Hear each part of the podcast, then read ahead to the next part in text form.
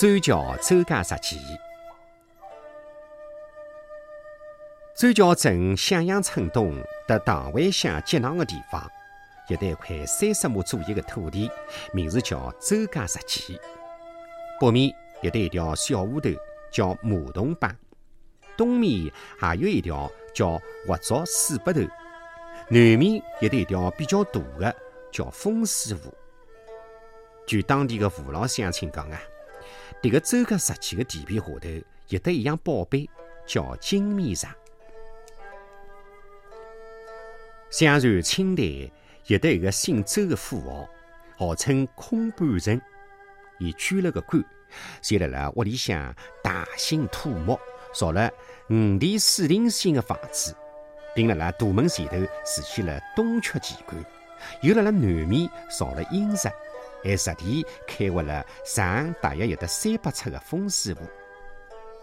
周家屋里十几口人，平常辰光儿子气势，奴仆成群，占用了一条小河头，专供伊拉屋里向打马桶，所以被称为是马桶坝。每天大挖洗碗水，经冲入成潭，所以呢又叫挖灶水北头。由于松江暴发户顾中臣即为儿女亲家，暗地里向图谋不轨，辣辣陈山市招兵买马、积草屯粮。康熙四十年，有钦天监衙官信上，认为东南有王气，上冲斗牛，而且指定辣辣松江府的地方。康熙得到报告。就命令锦衣校尉两百名暗度宿监前来抄家。啥人晓得兵马来到周家石前，只见一个小土堆，上头呢南瓜藤盘得密不通风，土堆的头浪向呢还困了一条黑狗。伊面有啥个坏气啊？只好回京举石回报。原来啊，周家有得一个好心的饭头师傅。有一天呢，到镇浪向去采办么事，看到有的一条快要饿死的小狗跟辣伊个身边是绕来绕去，白头师傅呢就动了恻隐之心，顺便拿伊捉进了袋子里向。回到周家，每天是热饭热菜的饲养伊，不到一年，小黑狗吃得来是膘肥肉满。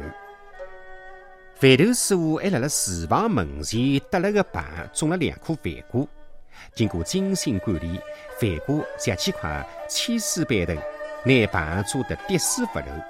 黑狗每天爬辣饭锅凳上头困觉，所以来吵架的辰光，就扎起一个小粪凳，长满了饭锅，一条小黑狗辣辣闷头困觉。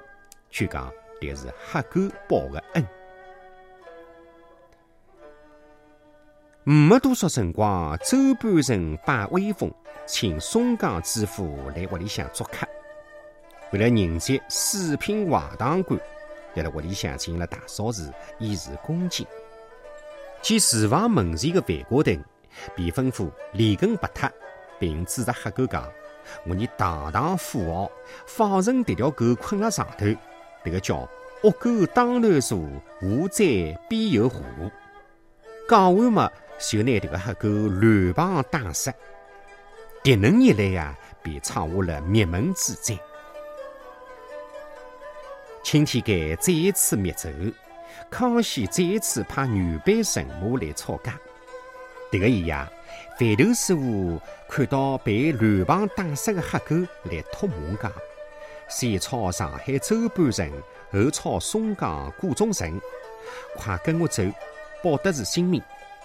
伊辣辣朦朦胧胧当中睁眼一看，见四面已经被火围困，伊连忙抢了衣裳，跟着黑狗就逃。周家连奴仆一百多口，只有伊逃出来了。不孝之时，大兵杀进门来，周半城的老娘随身带了一根金面杖，跳进活捉水北头自尽了。之后嘛。奇观石被拆脱了，马桶浜也改做鱼塘，活灶水北头存两天。辣辣深更的辰光啊，辣辣迭个纵橫三十亩的土地下头，翻出好几块墙脚，说明周家设计的传说并非完全虚构。那么讲到搿搭，迭个里向头有得一个疑点，有人讲江南勿出钱黑沟了。江南勿出钱黑沟，迭个是为啥？据讲啊，迭个搭朱元璋有关。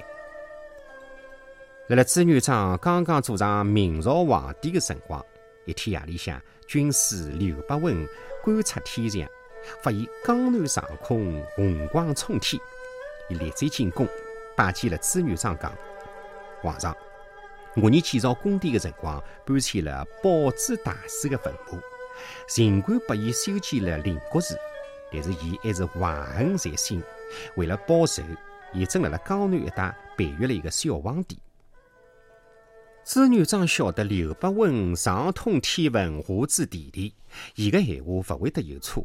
心里想：我朱元璋皇帝宝座还没坐稳，就冒出来一个小皇帝来，那还了得？所以立即下令追查迭桩事体。再讲，当时辣辣浦东的东京，也就是现在的浦江镇永济一带，金土根的老婆杨氏怀胎十月，正辣辣待产。因为金土根半年前头生了急症而死亡了，所以杨氏由弟弟杨忠夫妇帮忙照料。迭个一天，杨忠刚刚走进村口，远远的就看到了一只浅黑的大黑狗躺辣了阿姐屋里向的屋顶浪向，连忙上前赶走了。但是杨忠前脚刚走，黑狗后脚又上屋顶躺了下来，一连三天，天天如此。杨忠没办法，就拿黑狗打死了，埋辣了后鼻脚。搿啥人晓得？一转眼啊，埋狗的地方长出了一棵饭瓜藤。勿到三天，瓜藤就拿整个屋顶覆盖了。杨忠夫妇担心迭个茅草棚压勿起，就拿饭瓜藤连根拔起拖走了。正辣辣迭个辰光，墙角浪向来了一个老和尚，伊念叨讲。阿弥陀佛，善哉善哉！狗辣辣救侬全家的性命，为啥要拿伊打死？伊变成饭瓜藤，也为了保护㑚，㑚却拿伊拔脱了。作孽啊！三天之内，官兵要来了。杨氏姐弟被吓出了一身冷汗，连忙问：有啥办法救救我儿伐？老和尚讲：不要急，不要急，那还有得救。刚完嘛，伊拿出了一袋芝麻绿出头，讲官兵到来的辰光啊，拿伊拉撒出去。杨忠还想问，老和尚却已经不见踪影了。而迭个几天啊，刘伯温夜观天象的辰光，由于黑狗特饭瓜藤的遮挡，红光时隐时现。